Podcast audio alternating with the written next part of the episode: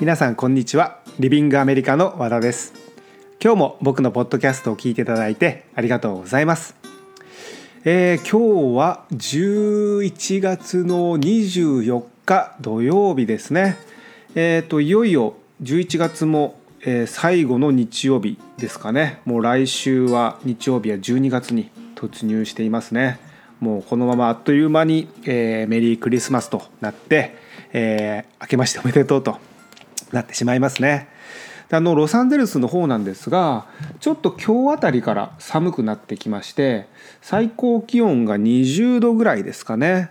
え、ー、と明け方に軽くですけど雨が降ったので、えー、ちょっと気温が落ちて、えー、20度ぐらいが最高気温となっています。でまあ、日本に比べるとまだまだ暖かいんですが、まあ、ロサンゼルス並みには、えー、寒くなってきていて、えー、結構ですね周りで風邪をひいてる人が、えー、多くなってきていますが、えー、日本の方はもっと寒さが厳しいと思いますので皆さんの体調の方はいかがでしょうか、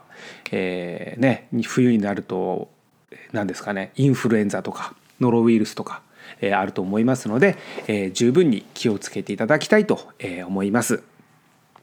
はい、えー、今回のポッドキャストですが、えー、お知らせを2つ挟んで、えー、今日のトピックに行きたいと思います。えー、1つ目のお知らせなんですが、えー、っと今年の冬にダンスキャンプをロサンゼルスの方で開催します。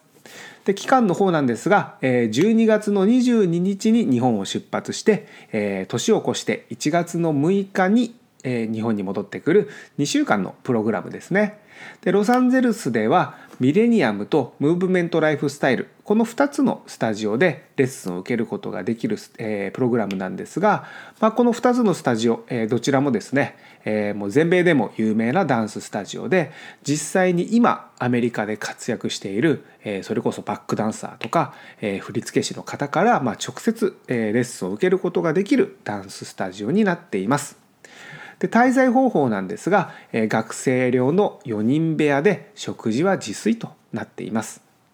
でプログラムはこのプログラムですね現地サポートも含まれていますのでアメリカが初めてで不安だという方でも安心してダンスレッスンに集中できるプログラムになっています。で現地サポートなんですが空港送迎ですねロサンゼルスに着いた時に空港へのお迎えと、えー、帰国の時に空港までお見送りをしてで帰国の場合は、えー、チェックインのサポートまでさせていただきます。で到着初日ですね空港に着いた後に、えー、滞在先に移動してチェックインをしてそれから、えダンススタジオの同行サポートをさせていただきます。であの滞在先から、え日本人スタッフが同行サポートとして、えサポートさせていただくんですが、まあ、実際に、え参加者が使う移動方法で、えミレニアムとムーブメントのスタジオを回ります。で歩いて寮を出て、えー、最初そうですね、えー、ムーブメントは歩いていけるので歩いて10分ぐらいですね。でここがムーブメントだよっていうふうにムーブメントに着いた後に、えー、スタジオで、えー、登録ですね。レッスンの登録をしてそれからレッスンの受け方の説明をします。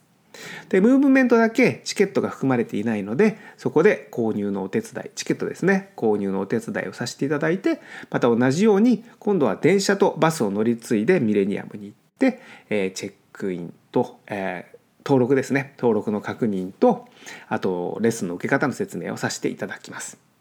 でこれが含まれているサポートなんですがその他にオプションですね、えー、有料になりますが LA 生活サポートというサポートもあって例えば留学中に病気をしたともしくは怪我をしてしまって病院に行かなきゃいけない時に、まあ、病院までの付き添いができるサポートです。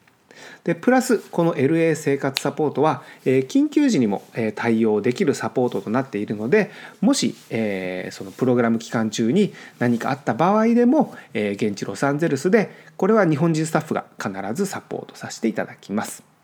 でもう一つオプションサポートとしては、えポケット Wi-Fi のレンタルもあります。でも留学では日本以上にスマホが必要です。もう日本でも絶対に、話せない必需品のアイテムとなっていると思いますが留学ではその3割増しでさらに、日本のスマホというか、まあ、スマホが必要ですね。でそのポケット Wi-Fi なんですがリビングアメリカの Wi-Fi はロサンゼルス現地の、えー、ポケット Wi-Fi となっていますのですごくどこでもつながりますし、まあ、データが無制限ということであと格安で提供させていただいています。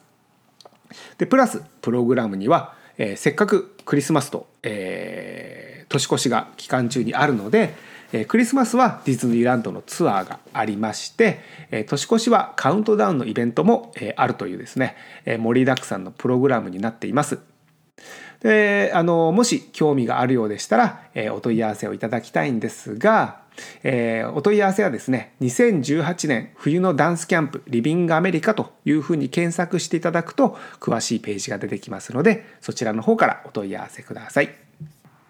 はい、でもう一つお知らせなんですが、えー、スカイプを使ってダンス留学の説明会を行っています。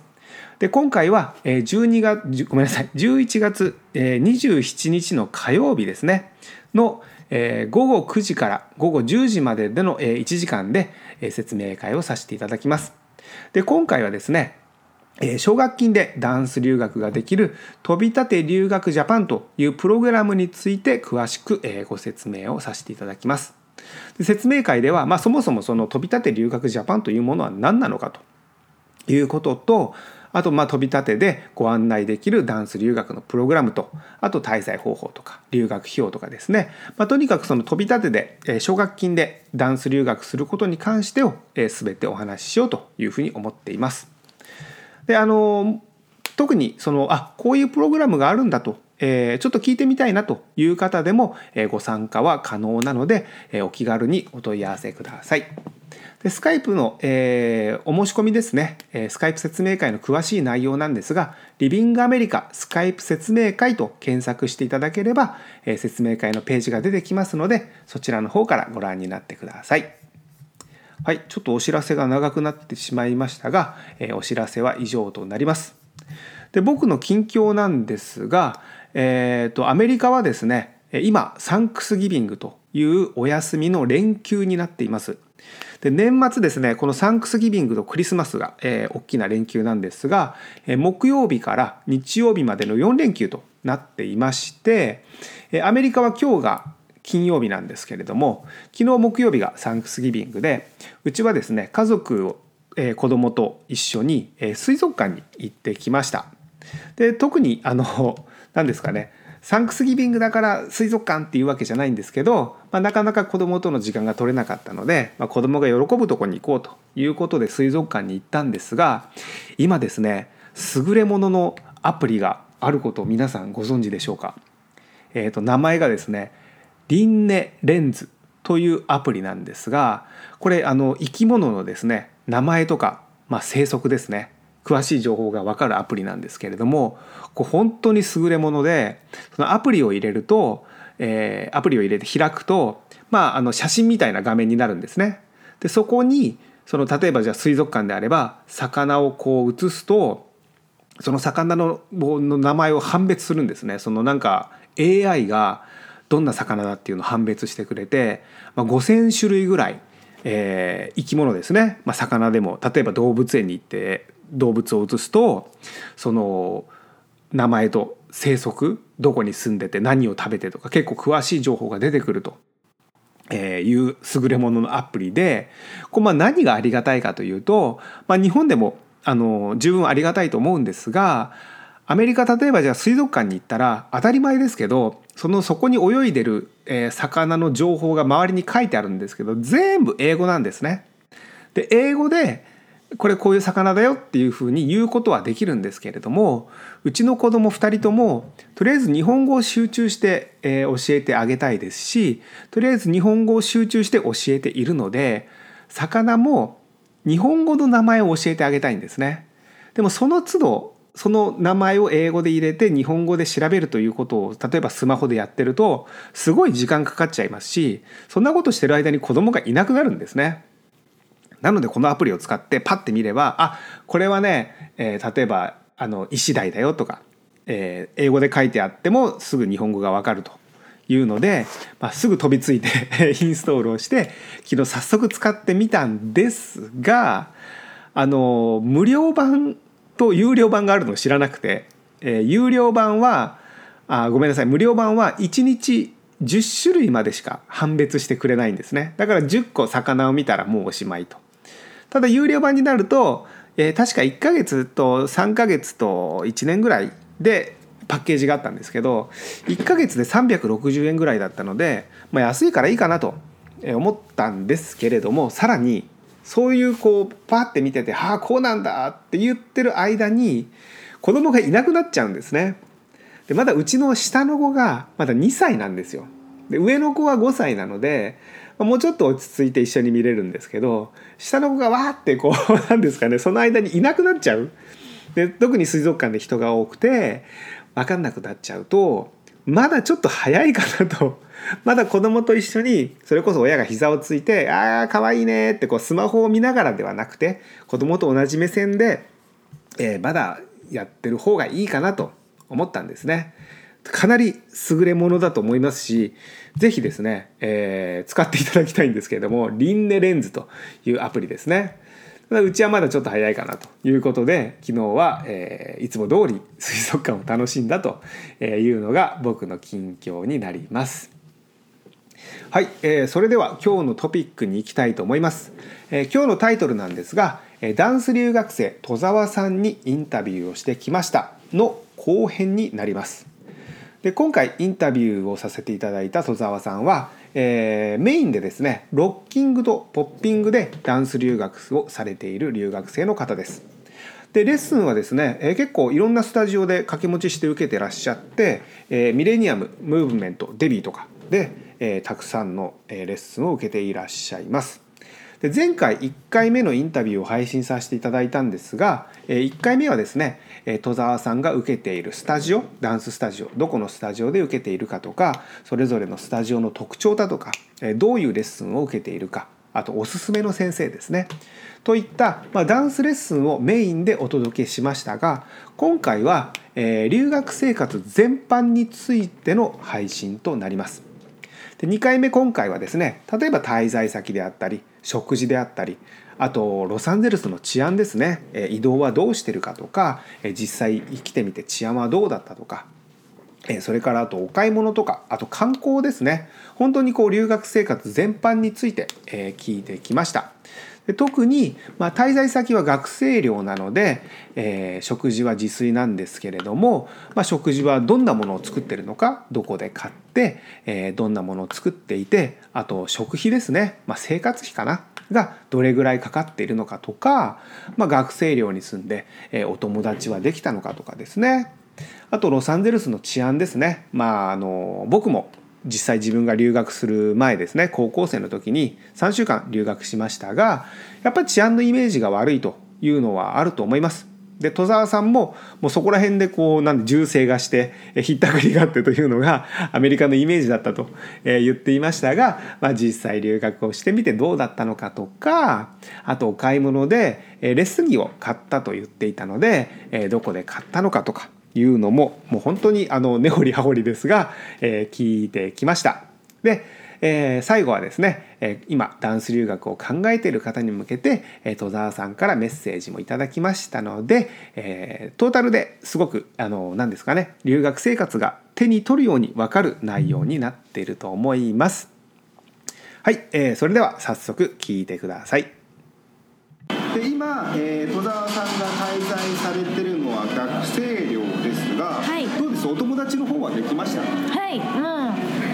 う寮の人全員と仲良くなって年も大体同じぐらいでもうみんなで一緒にお出かけしたりとかあとは私はまだやってないんですけどみんなでカレー作ったりパスタ作ったりしてる人もいるのでそれはすごい食費の節約にもなるし。そうかなんですよ。はいそれぐらいなんか仲良くて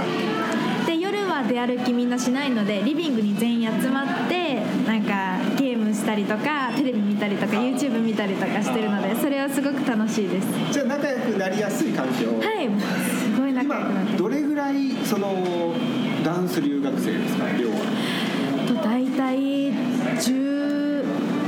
13 10人は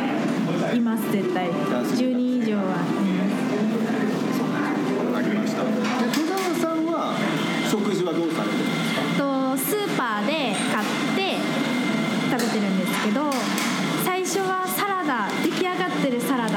食パンをばっかり分かんなくて食べてたんですけど最近はもう切ってある野菜とお肉を買って炒め物して食べたりとかしてます。基本的にはじゃあ自炊自炊です。してる感じ。外食よりも自炊が一番多いです。その買ってるスーパーマーケットはラルフスラルフスです。もうご用達ですみんな大好き。ラルフスは ちなみに初めてラルフスに行った時はやっぱりわーって思いまいした、思いましたしすごいもうジュースとかもいっぱいあるしめちゃめちゃ。一列そうです。全部ジュースそれが楽しいです今でも。全部チップス。そうです。全部アイスクリーム。そうです。しかもアイスがすごくでかくて。でかいですね。はい。大丈夫ですか？あの 私まだちょっとアイス我慢して一回も買ってないんですよ。すごいすごい。安くておお安くてでかいですよね。はいそうです。大体だからあのその生の裏目標ですけど、うん。太らないい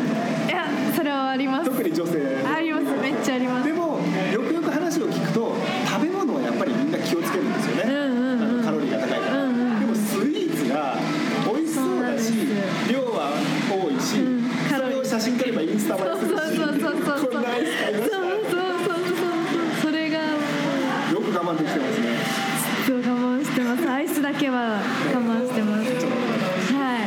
ダメだと思って。そっかそっか。ちなみに大体食費ってまあ分かればいいんですけど例えばはい。1週間でいくらぐらいとか1日いくらぐらいとか。あーえっと1回のはい。ラルフスでのお買い物で2000円ぐらい、まあ、日本円で2000円ぐらいかかるんですけどその2000円ぐらいの食料で3日か4日は持つので。なるほど。3食食べたとしてしっかりは食べなくてまあ、大体2食ぐらいですけど。はそうか結構じゃあまあ抑えられてる感じですい。外食はもう1回もしてない全然してない週に1回ぐらいは行ってます。どこで外食しました？とハリウッドハイランドのあ行ったんですね。はい行きま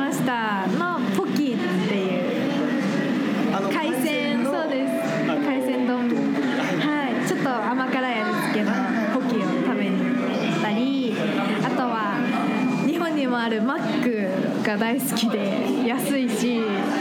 シェイクがすごく美味しいのでマックはすごい食べちゃいます。ああそうかそうか。はい。でもあれですね。そんなにこうなんかこうなんですかね不健康な外食をしてるわけでもないですね、そうですね。ちょっとマック食べて、んうんあとポケだってポキかだってすごいヘルシーですよそうですよね。野菜も入ってるので。もともとそうなんですか？日本でも結構な感じを気をつけるいやそうでもなかったんですけど。別にそこまでハンバーガーすごい食べたいっていうわけでもないので、まあ、海鮮系も好きだし和食も好きなので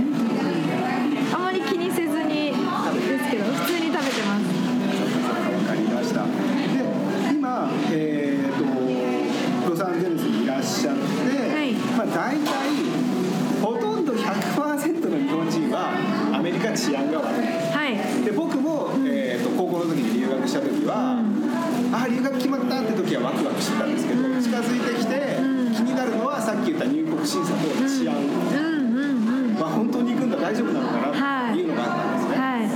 で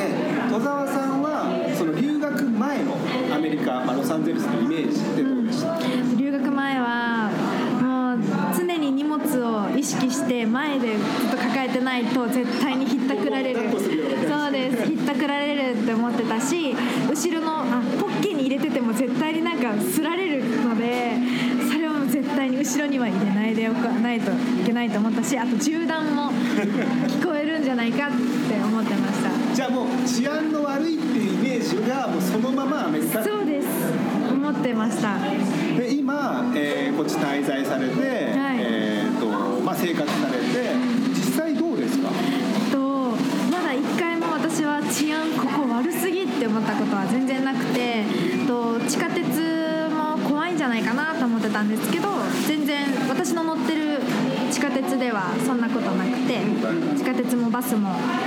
全然大丈夫なのとあと盗まれるってこともまだなくて、まあ、絶対に気をつけないといけないので気をつけてはいるんですけど気をつけた上では問題はないです。現金をいっぱい持ち歩かないようにするとかレッスン中も荷物預けるロッカーもないのでこうしっかりチャックを閉めるとか貴重品はあのちっちゃいポッケにしまって絶対見えないようにするとかれてもいないしあと銃弾ももちろんまだ聞いたことないし。そうかそうか。じゃあまああのー一応自分で自己管理をきちっとした上で、はい。で治安が悪くないっていう生活ができる。はいそうです。でも日本は治安が良すぎですよねびっくそうですね良すぎですね普通に危ないですよね普いや通に僕その,、うんあの渋谷での説明会の時に、はいあまりにも暑かったんで、うんうんうん。朝ちょっと散歩しようと思って、はい。涼しい時間に、はい。それでも暑かったんですけど、うんうんうんうんもうムシムシ湿気ですよね、はいでも朝6時とかで酔っ払いが道に寝てるんですよああはいでその財布とか荷物とかがもう置いてあるんですよえーでもなくならないんですよそれは日本の日本が治安がそうですね良すぎるかなはいそれこそ iPhone とかもこうなって酔っ払って寝てるのにんうん誰も取らないうんうんうんうん多分日本だけじゃないかそうですね実際そうかわかんないですけど例えば中国とか、んまあ、アメリカもそうですけど、絶対取ってきますよねそうですね絶対迷わずですよね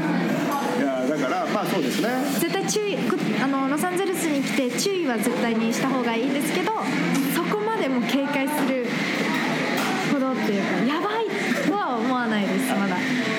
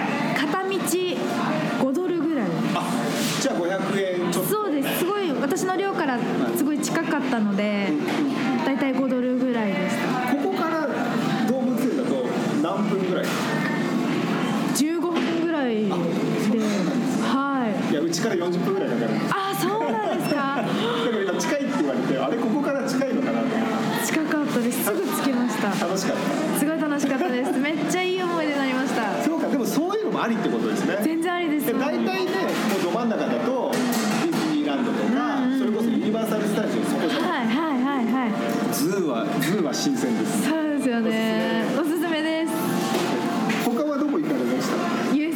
と行きました。あ行きました？はい。ハロウィンのホラーナイトに。一番いい時かもしれないですね、それ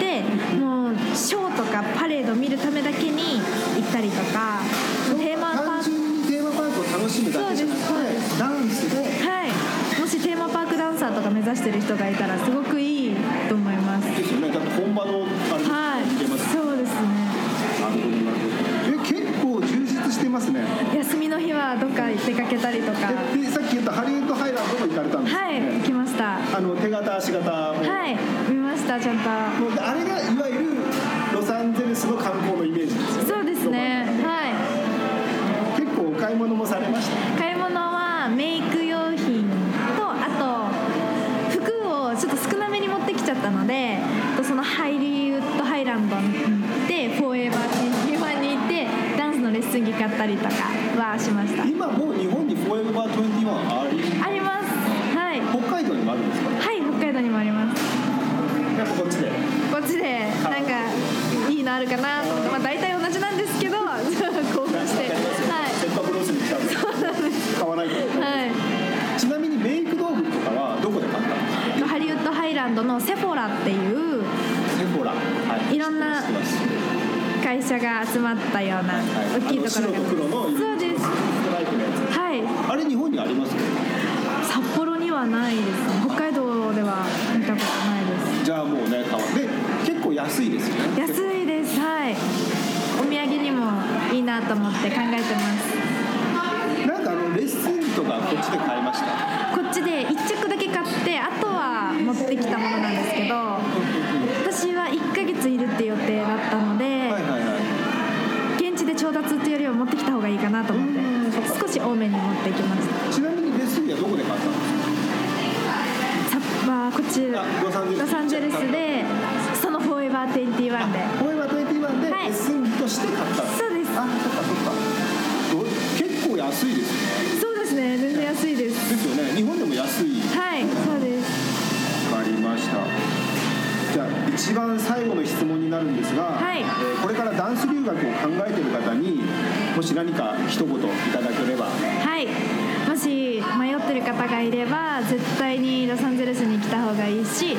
ダンス留学もすごくいい経験に私はなってるのですごくおすすめしてます。と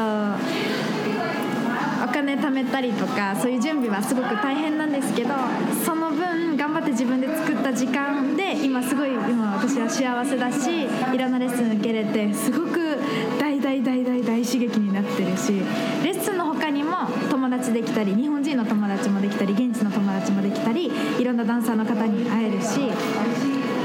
英語とか不安だなと思ってもなんとかなってるので少しでも行きたいなっていう気持ちがあれば絶対に行った方がいいと思いますはい、えーじゃあ今日のインタビューは小沢さんとなりました、えー、小沢さん今日はどうもありがとうございました。ありがとうございました。はい、えー以上が戸沢さんのインタビューとなりますがいかがでしたでしょうか、リビングアメリカでは、実際に留学された留学生の方にたくさんインタビューをさせていただいていますし、留学生だけではなくて今ロサンゼルスでプロダンサーとして活躍している日本人の方にも、インタビューをさせていただいています。そういったインタビューは、えーポッドキャストの方で配信させていただいていますしこれから先も、えー定期的に配信していこうと思っていますのでまたよければ聞いていただければと、思います。で最後にもう一つだけお知らせなんですが、えリビングアメリカではメールお電話それから渋谷でのカウンセリングでダンス留学のご相談をお受けしています。でメールでお問い合わせをいただくことが多いんですがやっぱりあの直接お話しして、えーダンスえー留学の相談をしたいだとかえ直接お会いをして、えー相談をしたいという方もたくさんいらっしゃいます。でそれに対応して、えーまあ、東京渋谷の方になりますが、えー日本のスタッフがカウンセリングを行っていますし、まあ、電話でよろしければ、えーロサンゼルスの方から私が直接お電話を差し上げて、えーカウンセリングをさせていただいています。でメールでもお電話でも渋谷のカウンセリングでも、えどの方法でも、えご相談は無料となっていますのでお気軽にお問い合わせください。はい、えー今回の内容は以上となります。いつも僕のポッドキャストを聞いていただいてありがとうございました。